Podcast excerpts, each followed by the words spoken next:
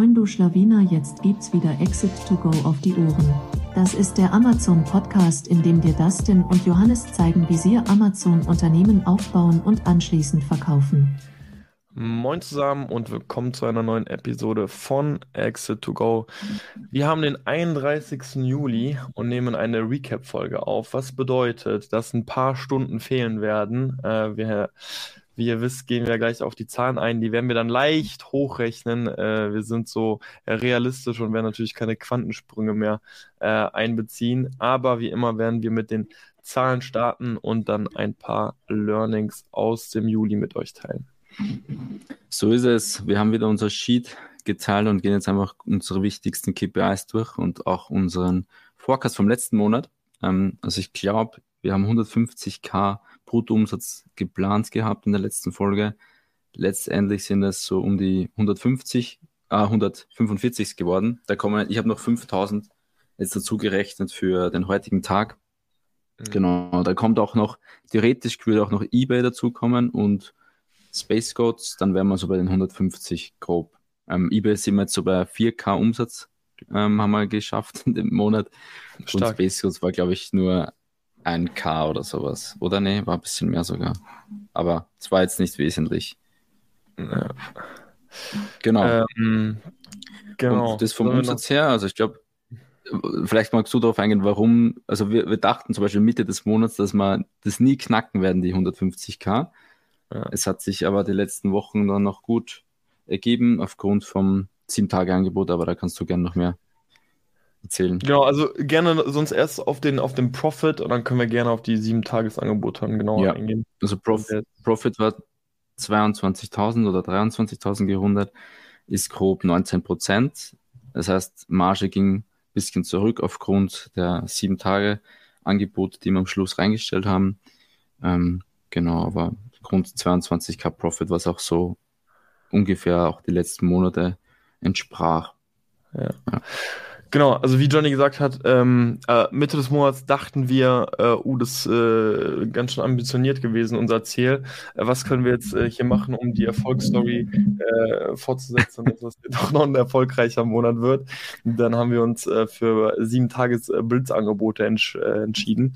Hat auch ein bisschen damit zu tun, dass wir bei dem einen oder anderen Produkt eben ein bisschen Überbestand hatten. Das heißt, wir wollten ein bisschen die Sales pushen, plus bei einem Produkt einfach gerade mitten in der Season sind und da einfach jetzt einfach das Maximale wirklich mitnehmen wollten, was zur Folge hatte, dass wir dann, glaube ich, insgesamt drei ähm, Blitz, also sieben Tagesangebote in der letzten äh, Juliwoche aktiv hatten. Und äh, die haben tatsächlich sehr gut funktioniert.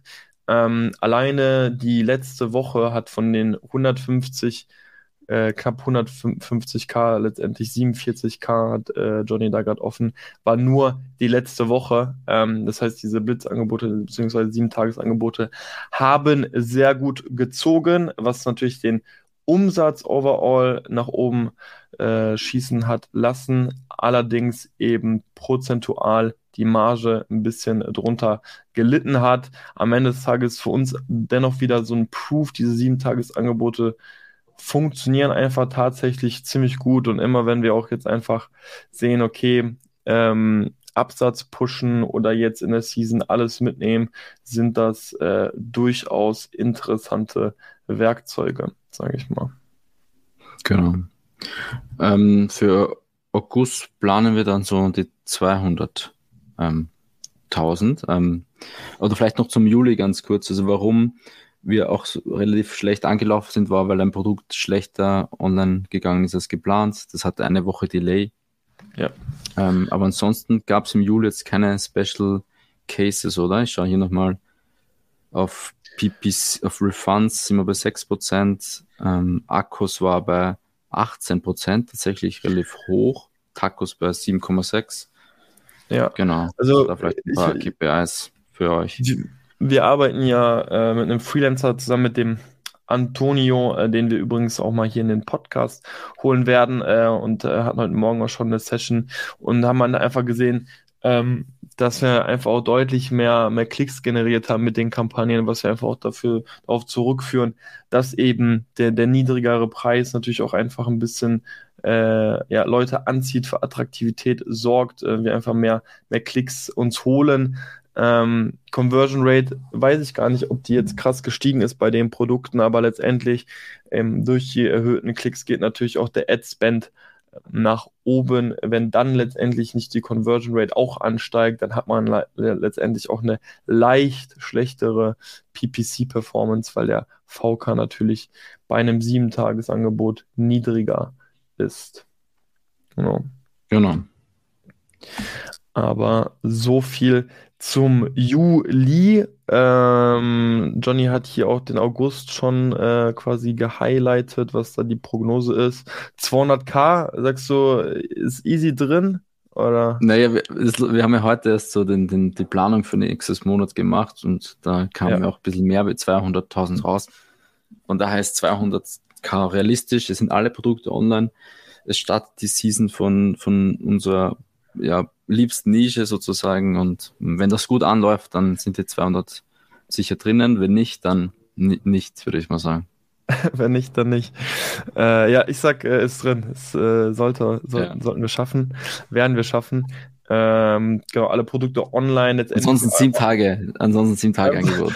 Wenn wir am 15. Äh, August merken, das wird nichts, dann reichen wir noch ein paar sieben Tagesangebote rein und dann passt das schon. Ähm, genau, letztendlich, wir, wir launchen ja gerade auch ein neues Produkt, vielleicht direkt dadurch auch der, der, der Schlenker. Ähm, einfach die ersten Tage meist nicht ganz so profitabel. Man muss auch sagen, von allen Produkten, die wir bis jetzt gelauncht haben, sind wir mit dem Produkt wahrscheinlich auch mit in einem der umkämpftesten Märkte. Also die Nachfrage ist schon hoch, so ist nicht, aber man muss auch sagen, ähm, es sind bereits einige Konkurrenten ganz gut aufgestellt mit äh, guten Listings, guten SEO-optimierten Listings, conversionstarken Bildern. Ähm, und da müssen wir uns einfach einreihen und uns irgendwo da jetzt diesen Stück vom Kuchen schnappen. Ähm, viele unserer anderen Produkte verfolgen nicht diese Strategie. Also häufig sind wir auch einfach in Märkten drin, wo ähm, wir gar keinen äh, klassischen FBA-Seller, sage ich jetzt mal, Private Label-Seller ähm, als Konkurrenten haben. Hier ist es tatsächlich das erste Mal der Fall. Man muss auch wirklich sagen, in den letzten Wochen und Monaten äh, einige dazugekommen. Ja? Also die Nische ist deutlich umkämpfter geworden. Nichtsdestotrotz, sie ist auch groß. Ähm, aber hier sehen wir wirklich das erste Mal dieses Phänomen gerade im Bereich PPC dann doch erstmal ähm, ja, wirklich investieren, äh, Rankings erkämpfen und äh, dann letztendlich nach und nach so ein bisschen runtergehen vom Adspend. Heute Morgen noch geguckt, gestern hatten wir auch ähm, 50% ARCOS, also auf Tagesebene, klar, man, muss auch ein bisschen nachattributieren, aber nichtsdestotrotz ist das eigentlich ein ARCOS, den wir ganz selten auch zu einem Launch äh, sehen. Ja, und das müssen wir jetzt natürlich dann einfach mal in Kauf nehmen. Aber so viel zum neuen Produkt. Ja. Genau. Man muss auch da sagen, man muss auch da sagen, wir waren ein bisschen mit, äh, mit, mit allen da im, im, im Verzug. Ähm, wir haben, äh, wir haben ein bisschen länger auf die Bilder gewartet. Also wer hier fleißig zuhört, der weiß auch, dass wir hier das erste Mal mit Stack Valley zusammengearbeitet haben. Ähm, sind ja eigentlich immer offen und ehrlich. Äh, das, die, die Bilder sind auf jeden Fall gut, sage ich. Also es ist auf jeden, das wird auf jeden Fall konvertieren, oder es konvertiert auch bereits. Ähm, wir warten da jetzt einfach noch auf den A+. Das heißt, kann sein, dass das auch nochmal mal ein paar Prozente ähm, bewirkt, wenn da letztendlich auch noch der A hinterlegt ist. Plus, wir machen ja auch sehr viel Keyword-Stuffing im A Plus tatsächlich. Äh, mal gucken, ob wir da noch die ein oder anderen Ranking-Plätze uns holen können. Eine Sache, die auch ganz besonders ist bei dem neuen Produkt, ist, dass wir uns diesmal gegen ein teures Produktvideo entschieden haben. Ähm, normalerweise, also ich würde sagen, im Schnitt so 2K für Produktvideo noch ausgegeben. Und äh, eine Besonderheit hier, wir haben hier das erste Mal mit Speakly gearbeitet. Äh, Speakly ist so eine Plattform, die ja, User-Generated Content-Videos macht. Das ist vor allem eher so, sage ich jetzt mal, im Bereich D2C für Social Ads äh, wichtig und spannend. Also jeder, der irgendwie einen eigenen Online-Shop hat, denke ich, wird die, die Plattform auch kennen.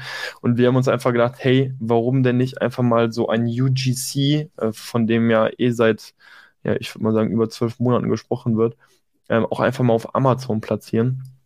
Und ich will da jetzt auch noch keine Ergebnisse ziehen. Dafür sind wir jetzt noch nicht lang genug online. Ähm, aber es scheint auch fun zu funktionieren und die wollen wir jetzt tatsächlich, also dieses UGC-Video wollen wir dann auch jetzt tatsächlich für die Video-Ad auf Amazon selbst nutzen. Da bin ich ehrlich gesagt gespannt, wie Ja, die tatsächlich dann funktionieren. same, same, same, same. Yes, so viel zu Zahlen und dem neuen Produkt. Äh, möchtest du weitermachen, Johnny? Ja, wir wollen ja mit euch immer ein bisschen so Learnings oder auch Fehler ähm, kommunizieren und dieses Monat ähm, wollte ich mir die ganze Einfuhr, Umsatzsteuer, OSS, UV-Anmeldung einfach mal genau anschauen auch so, und auch so Kontrollen bauen, wie man die auch prüfen kann, ohne dass man alles durchforsten muss. Und genau da ist, da ist uns aufgefallen, dass eine Einfuhrumsatzsteuer, die wir bezahlt haben, ähm, letztendlich nicht zurückbekommen haben, weil der Steuerberater Mhm. einfach aus Versehen oder warum immer auf ein falsches Konto gebucht hat, wo es halt dann nicht in diese UFA, UFA-Dings reinkommt. Ähm, und das ist das Learning eigentlich. Also wir, wir machen es jetzt wirklich so, weil die UFA, also oder Einfuhrumsatzsteuer hat zwar keinen Effekt auf deinen Gewinn, aber auf deine Liquidität. Und letztendlich waren es bei uns dann 4000, die du einfach nicht zurückbekommst, weil es Mhm. ja auf dem falschen Konto gebucht sind. Und das ist natürlich krass. Das Ah, heißt, dann unser wäre es ja echt ein Loss gewesen, ne? Hätten wir die. Nee, das, das, das ist am falschen ist eine, eine aktive, passive Verschiebung. Es hat keinen keinen Einfluss auf deinen Gewinn, Okay. sondern eine, die Forderung oder Verbindlichkeit ändert sich.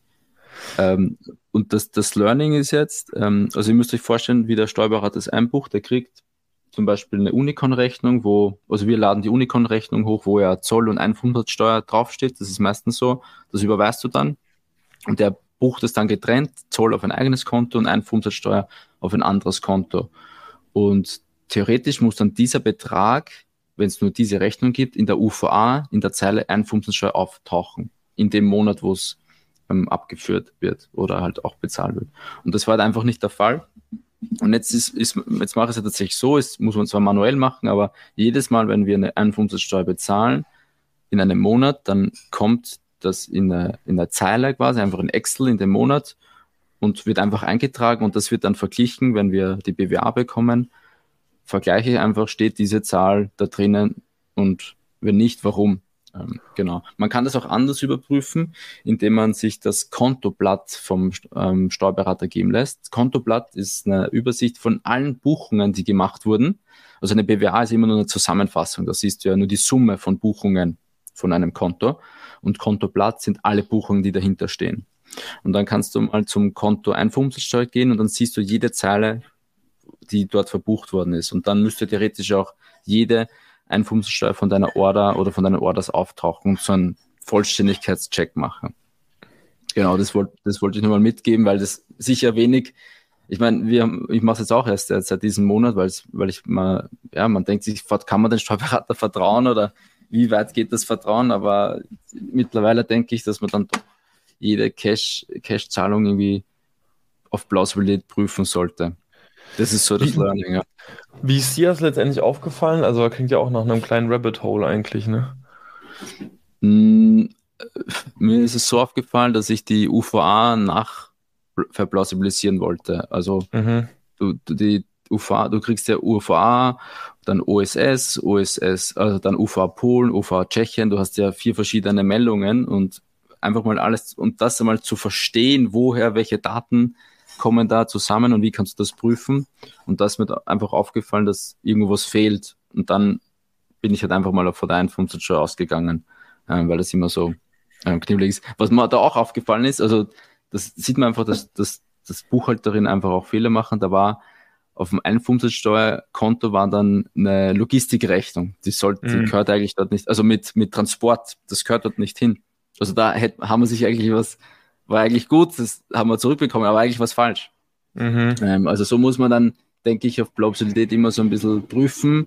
Es ist klar, dass, dass man, wenn man alleine ist als Seller, das nie alles ähm, prüfen kann im Detail, aber zumindest irgendwie die Umsätze zu prüfen, stimmt das mit der OSS-Meldung an, überein, stimmen die, wie gesagt, die, die Vorsteuer ist extrem schwierig zu prüfen, aber die Einfuhrumsatzsteuer, das kann man relativ einfach prüfen, weil du meistens eh nur zwei, drei Orders maximal im Monat hast, die ankommen im, in Deutschland.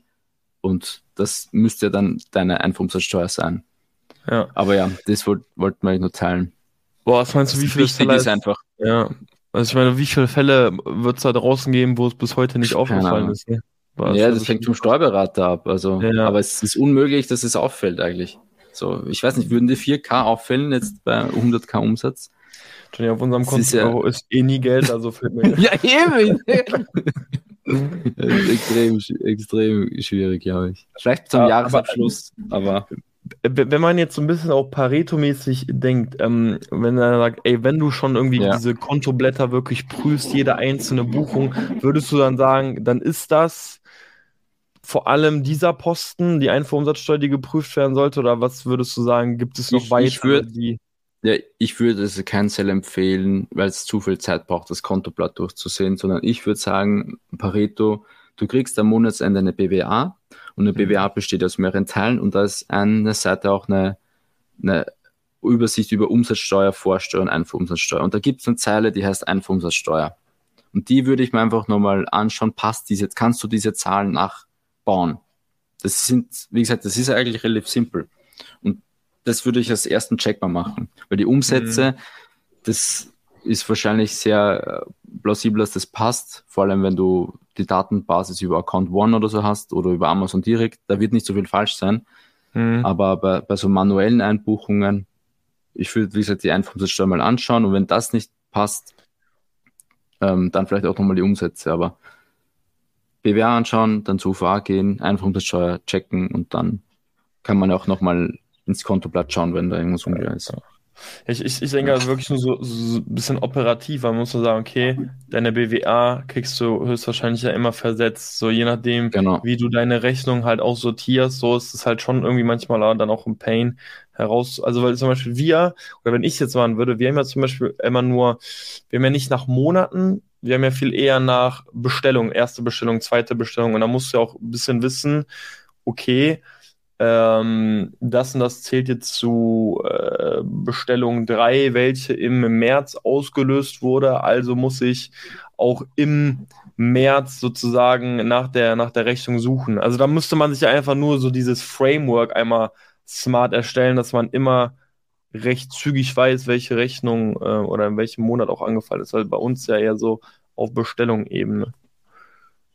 Ja, ich meine, die, die, die Steuerberaterin bucht es nach der Logistikrechnung an. Also wenn du, wenn du die Rechnung zahlst in dem Monat, ähm, dann kannst du dich daran orientieren. Dann würde ich mir anhand dem Monat rausschreiben. Wie, wieso der Aber Schnitt gut. bei uns? Haben wir da, haben wir da so, wie, wie versetzt wir die BWAs immer bekommen? Ja, das jetzt war sehr spät wieder. Ähm, wir haben jetzt Juni, wir haben jetzt Juni bekommen vor Ende einer. Woche. Ja. Aber auch Mai erst. Also Mai kam jetzt auch erst. Also ähm, das Ja. hängt sehr stark vom Steuerberater ab. Ist die auf Urlaub, die haben keinen Ersatz. Das ist leider sehr, sehr spät. Also Okay. ein Monat Aber macht, würde ich schon sagen. Obwohl wir eigentlich Ja, immer alles macht- relativ zügig ja, liefern. sorry.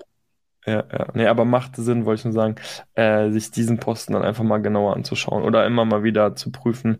Äh, du hast ja gesagt, ist jetzt Ja. einfach ein monatliches To-Do von dir, ne? Genau, monatliches Check. Dauert fünf Minuten dann noch, aber man muss es machen. Okay. Gut, dann würde ich mal weiterspringen. Ähm, was haben wir auch im Juli ein bisschen umgestellt? Äh, ihr habt sicherlich von unserer Journey mit PanEU mitbekommen. Äh, schleppender Start, jetzt kommen die ersten Sales rein. Äh, es ist natürlich kein Vergleich, also bei uns zumindest, ähm, PanEU, also europäisch zu äh, Deutschland, also jetzt äh, vor allem Frankreich, Italien, Spanien. Äh, das sind so für uns die drei wichtigsten Marktplätze. Kein Vergleich zu Deutschland. Nichtsdestotrotz, die ersten Sales kommen rein und wir wollen jetzt intern auch was umstellen, denn wir haben gesagt, okay, wenn wir sehen, Produkte laufen in Deutschland, ähm, macht es einfach Sinn, sich den äh, internationalen Markt anzuschauen, beziehungsweise insbesondere Frankreich, Spanien, Italien und dann eben bei der nächsten Bestellung alles anzupassen. Und mit alles anpassen meine ich vor allem ähm, einen Flyer reinzutun, ähm, der in, in einer Verpackung. Art Bedienungsanleitung, äh, der einfach auf allen Sprachen dann ist und eben auch die Verpackung. Äh, teilweise muss man ja, also gerade in, in Frankreich muss man ja einige Zeichen äh, beachten. Stichwort Triman-Logo. Äh, da muss man einfach ein bisschen auf Landesebene schauen, was alles berücksichtigt werden muss. Und wir haben gemerkt, ey, das ist eigentlich viel zu aufwendig, wenn wir einmal die Verpackung erstellen und dann sagen, okay, jetzt gehen wir international alles wieder anzupassen. Das ist gefühlt wie so ein doppelter Aufwand. Und deswegen haben wir bei uns das jetzt so umgestellt, dass wir gesagt haben, hey, wenn wir das Potenzial sehen, dass wir hier auch international 10, 20, 30 Prozent mitnehmen können, also jetzt vor allem Pan-EU, dann äh, machen wir direkt zu Beginn diese Verpackung ähm, Pan-EU Ready Plus, äh, dem äh, packen den Flyer rein und sparen uns sozusagen diesen Schritt bei der Nachbestellung. Selbst wenn wir irgendwie sehen sollten, hey, vielleicht läuft äh, Pan-EU gar nicht an, äh, haben wir es trotzdem einfach Pan-EU Ready äh, Schaden tut es nicht. Äh, ich meine, wird niemand was sagen, dass du jetzt äh, nur wenn du in Deutschland verkaufst, die Verpackung irgendwie auch extra für Frankreich angepasst hat, gepasst hast. Da wird dir niemand was sagen. Ähm, aber wir sparen dann einfach Zeit und können natürlich dann noch schneller vor allem die internationalen Marktplätze für uns antesten, äh, weil gerade immer mit Blick Richtung Wachstum äh, ist es dann irgendwie dann doch ein Hebel, wenn man einfach diesen ersten Umsatz ähm, sechs Monate früher auch mal mitnehmen kann und nicht erst bei der Nachbestellung damit anfängt. Und deswegen ist es so ein Ding, was wir bei uns umgestellt haben. Genau, so viel zu Paneu. Genau, also einfach um schneller Revenue zu bringen, auch international. Ja. Vielleicht noch ein Update zu, zu Logistik. Ähm, wir haben ja AGL jetzt zum ersten Mal getestet und da kam jetzt ähm, gestern die Ware zum ersten Mal an, also auch sehr pünktlich. Die haben vorgekastet Ende Juli und es war wirklich nur einen Tag später. Von daher können wir da noch nur ähm, Update geben, dass man AGL eigentlich alles gut lief jetzt bisher, ähm, was, was die Lieferversprechungen anging. Die Ware ist noch nicht eingebucht, aber ähm, das nochmal zur Update zur, zur Lieferzeit. Das waren jetzt genau 30 Tage. Ähm, und genau, das nochmal das Update zur AGL. Und da muss man sagen, das ist an sich jetzt auch ein Ticken schneller. Äh, erstens, womit wir gerechnet haben, plus wenn man es jetzt mit den anderen, wenn man jetzt mal so, natürlich haben wir so Stichprobe 1 AGL, äh, aber wenn man jetzt mhm. unsere anderen äh, Logistiker äh, mit, mitnimmt und dann vergleicht, dann haben wir da natürlich dann doch etwas längere Lieferzeiten, oder? Ich glaube, das eigentlich genau gleich. Zwei, das ja? waren vielleicht 32 Tage, 32 oh, okay. oder 33 Tage. Dann hat die Verzollung vielleicht noch länger gebraucht, aber von der reinen Lieferzeit ist es eigentlich 30 Tage, auch bei den anderen Logistikern. Man muss natürlich sagen, was auch extrem entspannt ist, so euer, wenn ihr jetzt mit einem normalen Logistiker importiert, würde euch euer Logistiker natürlich erstmal sagen, okay, die Ware ist jetzt vom Zoll freigegeben, du kannst mir jetzt irgendwelche mhm. FBA-Labels schicken und wir schicken es morgen oder manchmal ist übermorgen.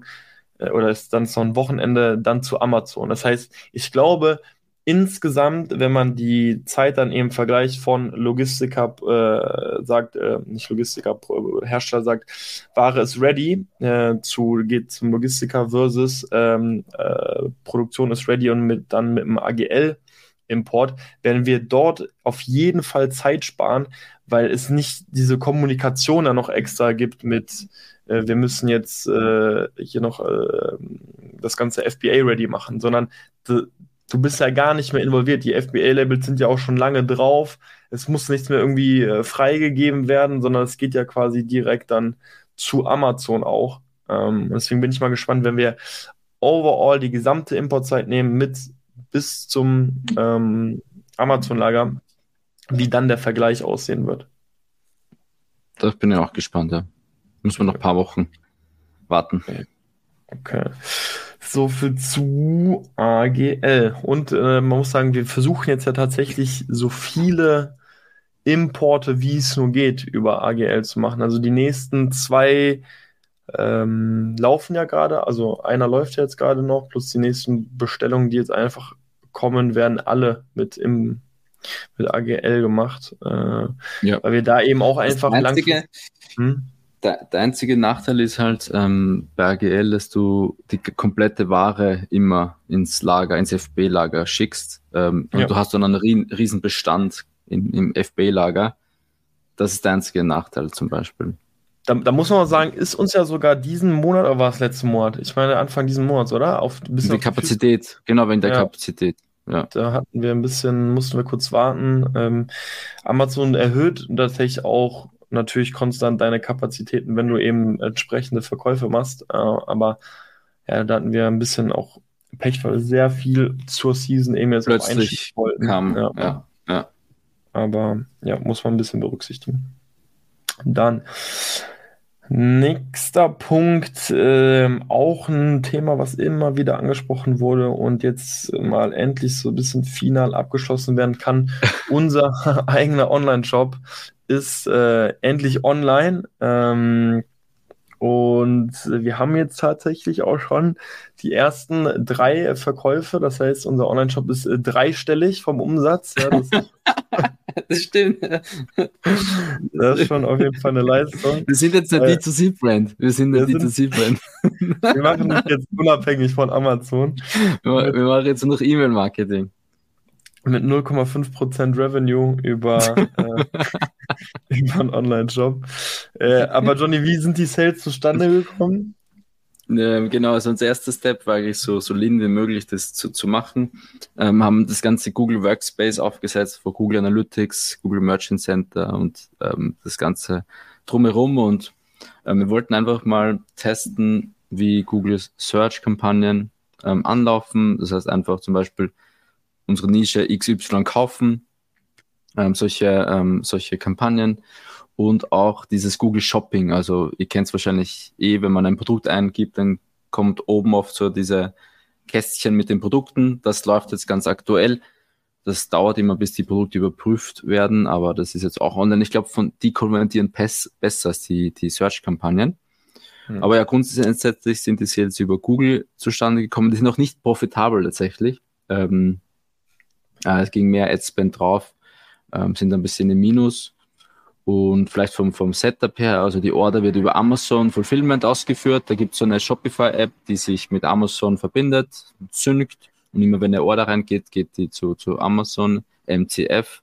Dort wird sie ausgeführt und fertig. Dort ist auch Easy, äh, EasyBill ist dann auch angebunden, ähm, stellt die Rechnung, Rechnungen dann über einen Online-Shop und haben Klaviyo theoretisch noch als E-Mail-Marketing-Tool, wenn es wirklich einmal so weit kommen sollte, um E-Mail-Kampagnen zu verschicken.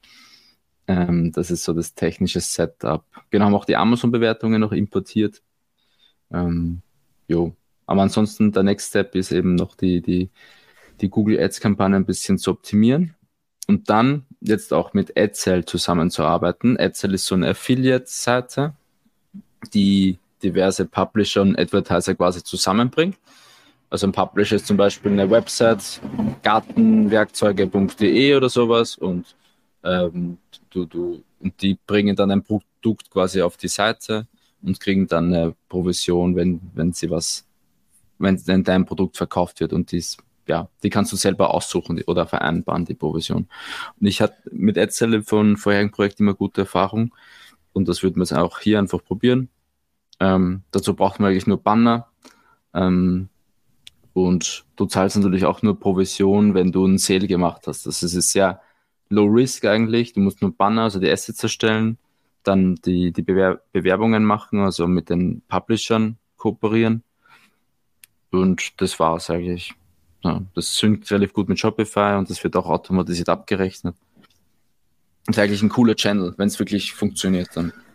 Ja, also, man muss sagen, gerade wir so als, als Zwei-Mann-Bude, hm, muss man sagen, für uns einfach auch irgendwie eine sehr dankbare Lösung, um da einfach jetzt auch nochmal zusätzlichen Traffic drauf zu schießen. Man muss sagen, selbst Google Ads, ne, kann man sicherlich auch viele Analogien vom Amazon PPC-Game ziehen. Ähm, weil einfach natürlich auch dieses Push-Pull-Marketing äh, einfach da auch äh, wirkt, dass natürlich einfach Leute nach, nach deinen Suchbegriffen suchen und du letztendlich auch die Keywords, also wir haben es ja sogar heute noch ähm, exportiert, weil einfach hier wirklich Keywords hier einfach bei Amazon PPC gut funktionieren ähm, zu, zu Google Ads ähm, nehmen.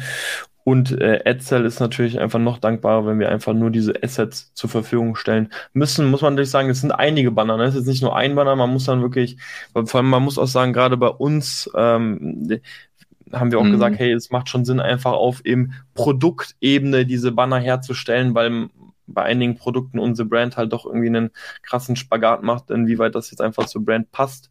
Ähm, ja.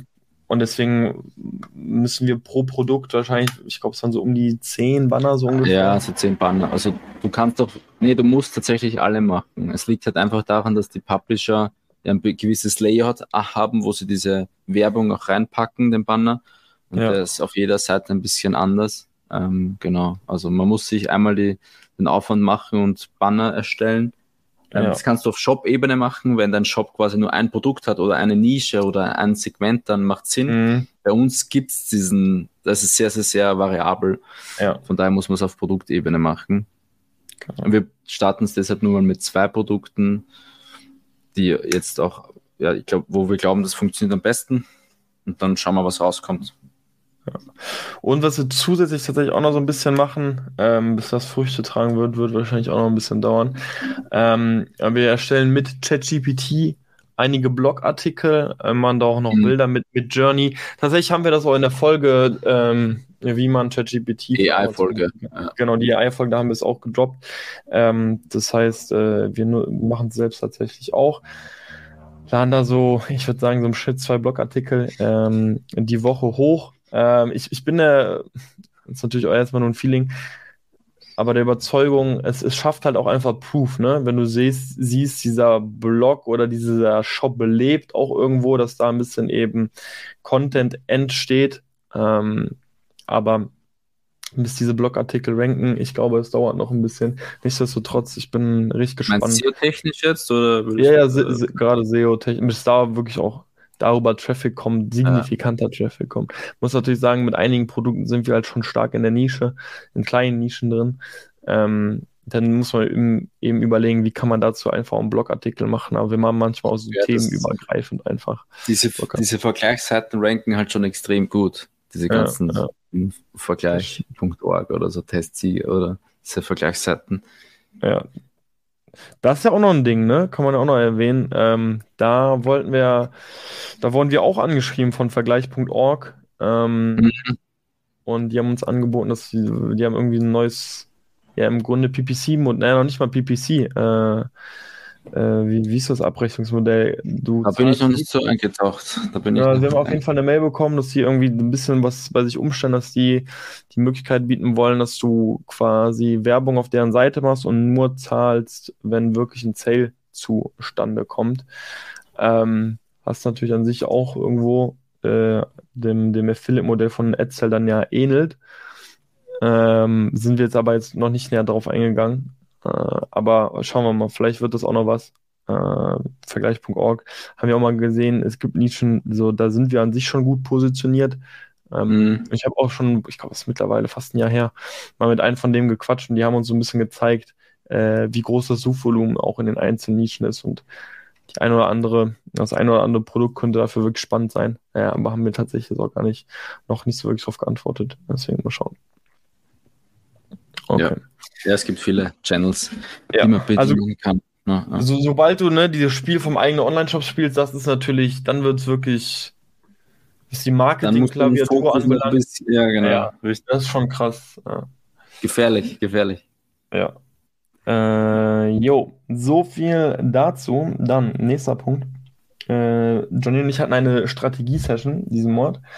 Und ähm, einfach so Blick, wo es mit der Marke hingehen soll und äh, wo wir auch gerade stehen, äh, haben wir quasi unsere Ziele nochmal so ein bisschen justiert äh, und angepasst. Äh, denn während wir gesagt haben, hey, wir wollen so diese 30k Profit, also diese 1k Profit am Tag war so das Ziel. Auch wenn wir es bis jetzt noch nicht geschafft haben, haben wir jetzt schon gesagt, okay, wir müssen das, wir müssen das anziehen. Ähm, denn das wurde jetzt nach oben angepasst. Also wir sind wir sind ja anscheinend wirklich bullish ähm, und glauben stark an uns, denn äh, das neue Ziel lautet jetzt so die 500k SDI Sellerboard ähm, im, im Jahr, also das werden wir dieses Jahr auch nicht mehr schaffen. Äh, das wäre das Ziel sozusagen fürs nächste Jahr. Also wenn man eben, wenn man es runterrechnet, so 41k äh, Profit sozusagen im Monat sind. Äh, das ist sozusagen so ein bisschen die neue Benchmark, äh, die wir uns gesetzt haben. Die kam auch so ein bisschen zustande, weil wir einfach gesagt haben, okay, den Prozess haben wir jetzt so, so grob raus, also wir verstehen, wie es funktioniert und glauben jetzt einfach noch ein bisschen mehr daran, dass das noch größer werden kann und haben dementsprechend einfach so ein bisschen, einfach weil auch ja so Halbzeit des Jahres war, ein bisschen nach oben angepasst und beide auch mit diesem Commitment zu sagen, hey, ähm, sagt ja niemand, dass wir irgendwie Ende des Jahres äh, verkaufen wollen, ähm, was ehrlich gesagt auch ein bisschen optimistisch wäre, ähm, sondern blicken jetzt ein bisschen langfristiger nochmal auf die ganze Sache. Ja, genau. Also wir haben sich einfach nochmal gefragt, was ist unser Ziel fürs nächste Jahr? Auch ja. in Bezug auf den Exit, wie hoch soll er sein oder wie, wie hoch sollte der mindestens sein und was braucht, braucht man da für einen, für einen Gewinn? Ähm, und da ist es einfach, du brauchst einfach viel mehr STI, so um ein bisschen einen schöneren Exit zu machen. Ja. Und haben uns auch dann die Frage gestellt, wie viele neue Produkte musst du machen und ist es realistisch? Also du, du kannst ja sagen, okay, du willst 500 KSDI, aber du brauchst ja auch im Gegensatz die Pipeline. Und wir haben ja auch mhm. gelernt, dass wir neun Monate brauchen, ein Produkt zu launchen, neun Monate und haben dementsprechend auch ähm, so geplant, dass wir die Produkte also in der Planung auch so launchen. Also nicht übertrieben schnell, aber schon mit schnellerem Tempo. Dann ist das ja. eigentlich rausgekommen. So. Ja, könnte man jetzt auch an der Stelle nochmal ein bisschen auf eingehen. Das haben wir jetzt das erste Mal so gemacht, dass wir jetzt quasi das Endziel uns gesetzt haben und jetzt quasi ja dieses äh, Reverse dann einfach gesagt haben, ja, zurückgerechnet, ja. wann müssen die nächsten äh, Produkte online. Jetzt haben wir auch, ähm, ich sag mal, nicht von Trello getrennt. Also wir haben ja lange mit Trello gearbeitet. Stimmt. Wir haben auch hier mal eine Folge mit, mit, mit über Trello gemacht, unsere Checklisten geteilt. Wir sind jetzt so ein bisschen zu Monday über, einfach weil äh, Johnny mehr Geld für Tools ausgeben möchte. Ey, wir sind so Spaß und wir haben hier das Free-Konto gemacht und das haben wir sich geteilt, also nicht mehr zwei User gehabt. Ja, also, ähm, aber haben da einfach dann, man kann da geil diese Milestones, äh, Milestones setzen und das ist eigentlich ganz geil für uns, weil wir ja. dann jetzt immer montags im Check-in auch eigentlich sehen, okay, was müssten wir diese Woche oder diesen Monat einfach erreichen, um diesem Ziel ja auch irgendwo näher zu kommen und dementsprechend können wir dann einfach immer wieder so Sachen anpassen oder sehen für uns viel, viel besser, sind wir denn on plan oder nicht, weil ja. die ersten sechs Monate, muss man ja einfach zugeben, war das einfach so ein bisschen, ähm, Daily Hustle einfach so, ne? Also wir haben einfach dann geglaubt, so in diesem Tempo, wie wir arbeiten, so kommen wir ans Ziel, aber wussten jetzt nicht ganz genau, wann oder wie. Ähm, und deswegen haben wir jetzt ein bisschen zurückgerechnet, auch gesagt, hey, dann muss ein Specsheet raus oder dann muss eine Produktion starten, dann muss ein neues Produkt online sein, ähm, einfach um diese Ziele dann einfach auch zu erreichen. Genau, also zum Beispiel, wir haben gesagt, wir müssen neun neue Nischen launchen nächstes Jahr. Und, ja. dann zu, und dann verteilt, in welchem Monat wir das launchen wollen und dann eben auch zurückgerechnet, wann theoretisch ein Specsheet rausgehen muss oder wann die Produktion starten muss. Und dementsprechend können wir immer sagen, ist das jetzt, sind wir jetzt komplett weit weg oder auch so ein bisschen um Com Commitment zu haben, ähm, ja. wann etwas fertig sein sollte. Oder auch eben für andere Projekte, jetzt für die Website, Ende Oktober sollte das. Also einfach ein Projektmanagement-Tool, ähm, um so ein bisschen auch zu verschriftlichen, das, ja. die, die Ziele. Und ich bin gespannt, denn äh, das Phänomen der Deadline, das gibt es ja wirklich und mal gucken, ob das dann auch wirklich was bewirkt. Äh, könnte ja sein, dass es dann so ist, dass wir sagen, okay, shit, nächste Woche muss eine Produktion starten, wir haben noch kein Produkt. Ja, jetzt produzieren wir. Start an die Maschine. Produzieren irgendwas, wir müssen jetzt produzieren. Der Mann, der sagt, wir müssen produzieren. Also schmeiß an. Äh, ja, wird auf jeden Fall spannend und wir halten euch natürlich up to date. Ähm, man muss sagen, es ist auch ein optimistisches Ziel. Ne? Also wir sind natürlich äh, dran, aber ich muss sagen, ich finde auch neun Produkte in einem Jahr, da muss man an der einen oder anderen Stelle auch einfach ein bisschen Glück haben, dass man nicht allzu komplexe Produkte dabei hat. Also wir haben jetzt wieder ein, ja. wir haben ja Produkte so, da, da sind jetzt über ein Jahr schon wieder dran. Ähm, und das mhm. Ende ist zwar in es sind doch ein paar in der Pipeline, Ferrer. Es sind drei in der genau. Pipeline, die nächstes Jahr launchen. Ja. Also, aber das, das zeigt einfach, mit welchem Tempo man einfach dranbleiben muss, wenn dieser Prozess einfach auch immer so lange ist. Ähm, aber wir, wir, wir glauben an uns, sag ich mal so. Wir glauben an uns. Irgendjemand genau. muss es ja. Eben, wenn nicht wir, wenn dann. ähm, Gut, äh, Ansonsten dann noch. Kunden, Kundenschreiber. Also Genau, wir, ja, wir arbeiten immer noch mit diesen Review-Karten. Das heißt, wir schicken 14 Tage nach, dem, nach der Bestellung handgeschriebene Karten raus mit ähm, ja, einfach nur mit der Bitte, also nicht mit einer Aufforderung zu einer Bewertung, aber nur mit dem Hinweis über eine Bewertung. Und Ja. das machen wir jetzt, das haben wir jetzt getestet mit Kundenschreiber. Das ist eine ganz ja eine coole App oder Tool, wo man alle, alles selber machen kann. Ähm, also Mhm. man kann das Mailing verfassen, man kann die, die Adressen dann hochladen. Das ist sehr ser- self-service orientiert. Ist tatsächlich ein bisschen teurer, als wie wir es bisher gemacht haben. Mit also unser. Custom Support. Ja. Mit Inklings in Kombination mit unserem Custom Support. Dafür, dafür geht es halt schneller und einfacher. Genau. Genau. Äh, sind aber weiterhin äh, wirklich große Fans von dieser Methode. Es hat bei uns sehr gut funktioniert.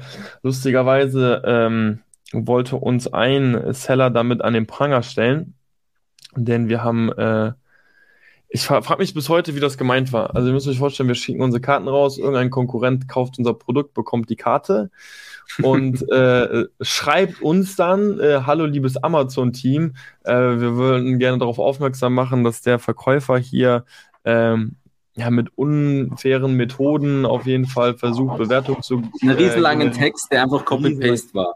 Genau, war Copy-Paste, weil dann, es war so ein Template, weil da stand auch noch so, hier Name des Händlers oder so einfügen. Das hat er nicht geändert, also stand, stand einfach immer noch Name des Händlers. Ähm, und wir haben dann einfach gar nicht so darauf reagiert, weil wir dachten, na okay, äh, anscheinend wollte er das zu Amazon schreiben, weil er ja so liebes Amazon-Team geschrieben hat. Äh, und war auf jeden Fall der Meinung, wir machen hier äh, etwas Unrechtes, weil wir nach einer ähm, positiven Bewertung fragen. Und äh, man muss sagen, das ist tatsächlich nicht äh, der Fall. Also wir, wir haben, glaube ich, unseren Text auch irgendwo mal hier geteilt in irgendeiner Folge, aber wir sagen ähm, sinngemäß, jeder weiß, wie viel die kleinen Sterne auf Amazon wert sind. Wir würden uns sehr über eine kleine Bewertung auf Amazon freuen. Ähm, auf, der Vor mit der, auf der Vorderseite findest du den QR-Code, welcher direkt zur Bewertungsseite führt. Das ist so unser Text. Ähm, und äh, ja, der Konkurrent war dabei der Meinung, dass es äh, Unrecht oder verstößt gegen die Amazon-Richtlinien ähm, und hat uns dann nochmal geschrieben, hallo, kommt hier noch eine Rückmeldung? Fragezeichen, Fragezeichen. Ähm, und dann hat es okay, er will wirklich eine Rückmeldung von uns haben. Hab, äh, Aber ihm dann du hast dann eigentlich geschrieben, oder? Genau, ich habe ihm dann auch geantwortet. Da Äh, auch wirklich, nee, dann kam nichts mehr. Ich habe auch wirklich die Stelle rausgesucht von Amazon. Es ist nicht verboten, ähm, nach einer Bewertung zu fragen. Ähm, ich meine, Amazon ja selbst den, den Ask for a Auf das Review. Ja, genau. Genau, über Sellerboard. Ähm, und ja, dann kam aber tatsächlich keine Rückmeldung. Aber jetzt, wir sind auf jeden Fall weiterhin große Fans davon. Natürlich investiert man einfach da ein bisschen. Ich meine, wir haben es ja mal in irgendeiner Folge auch hier äh, nochmal genannt. Was war so um die knapp 20 Euro, die wir 20 da Euro kostet eine Bewertung. für eine Bewertung zahlen. Im Ja. Schnitt dafür ist tatsächlich immer eine meist ziemlich gute Bewertung. Plus, wir sind der festen Überzeugung, es ist ein sehr schöner Branding-Effekt. Wer weiß, ob du die Karte wirklich äh, so leicht wegschmeißt. Wahrscheinlich einige Ach, schon. natürlich schmeißt du das weg. Ja, meinst du? Ich hab, ja. Also, weil ich habe ja auch, ich habe ja auch ähm, von äh, äh, liebe Grüße an äh, Florian von 116 Media, die haben ja auch mal eine handgeschriebene Karte geschrieben, die habe ich auch nicht weggeschmissen. Deswegen Ja, aber die war wirklich, ja, aber das kannst du nicht vergleichen. Ja, ich war klar. Deutsch persönlicher Das war- Deutsch. Die war wirklich handgeschrieben. Ey, wer weiß das überhaupt? Das sind wahrscheinlich auch so Schlawiner. Die machen ein System. Die ein System. Aber, aber ja, de- dennoch der Überzeugung äh, oder der, Meinung, dass es einen Branding-Effekt gibt. Äh, deswegen, wir machen es auf jeden Fall weiter. Überlegen auch quasi so ein bisschen peu à peu sowas abzusetzen. Also irgendwann nicht mehr bei jeder Bestellung äh, was raus, sondern vielleicht dann einfach nur noch bei jeder Zehnter, um einfach einen gewissen Review-Aufbau immer noch zu haben, der ein bisschen höher ist als der Durchschnitt.